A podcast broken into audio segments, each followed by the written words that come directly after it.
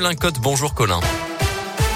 Bonjour Mickaël, bonjour à tous et à la une de l'actualité ce matin après la colère des personnels de l'éducation nationale hier les promesses du gouvernement à l'issue d'une réunion dans la soirée entre les syndicats d'enseignants le premier ministre et le ministre de l'éducation notamment les professeurs ont obtenu la livraison rapide de 5 millions de masques FFP2 et le recrutement de plus de 3000 profs remplaçants pour assurer les cours dans cette période de pandémie. On jugera dans les prochains jours a réagi notamment l'un des principaux syndicats après une journée de mobilisation qui a réuni près de 80 000 manifestants dans les rues. Ils étaient 150 à Mâcon, 400 à Bourg-en-Bresse. Dans les différents cortèges, il n'y avait donc pas que les professeurs. Anouk est surveillante dans un collège de l'Académie de Lyon. Elle a tenu elle aussi à manifester pour faire entendre la voix des assistants d'éducation, eux aussi submergés. On l'écoute.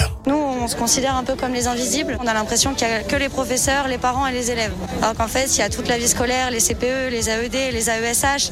Vous avez tout le personnel d'entretien aussi qui est présent et qui est en première ligne. Ça, on n'en parle jamais en fait. Surtout qu'avec les nouvelles mesures, on se sent encore plus délaissé parce qu'on est toujours les derniers au courant alors qu'on est les premiers à devoir l'appliquer. Ça commence à devenir vraiment compliqué, surtout qu'on est de moins en moins nombreux. Les personnes qui partent euh, en arrêt maladie ou qui sont en burn-out ou qu'on ne peuvent plus, c'est des heures sup que je ferai qui ne seront pas rattrapées, qui ne seront pas payées. Des fois, ça nous arrive de nous faire insulter, ça nous arrive de nous faire menacer. Je peux comprendre que ce soit pas simple de récupérer l'enfant et de le ramener à la maison, mais nous, on n'a pas le choix aussi.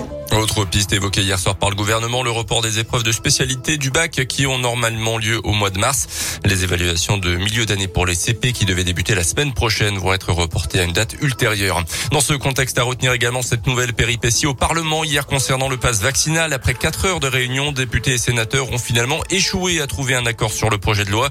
Selon la présidente de la commission des lois, un tweet du patron des sénateurs, les républicains, annonçant, je cite, une victoire des sénateurs à tout bloquer. La présidente parlant d'une atteinte intolérable au fonctionnement du Parlement. Dans l'actualité également, dans l'un, dealer d'héroïne interpellé lundi à Saint-Genis-Pouilly a été condamné à un an de prison avec maintien en détention, 6400 euros d'amende et une, interdiction définitive du territoire français. Selon le progrès, cet Albanais de 35 ans se trouvait alors avec une cliente lorsqu'il a été interpellé en possession de plusieurs centaines de grammes de drogue.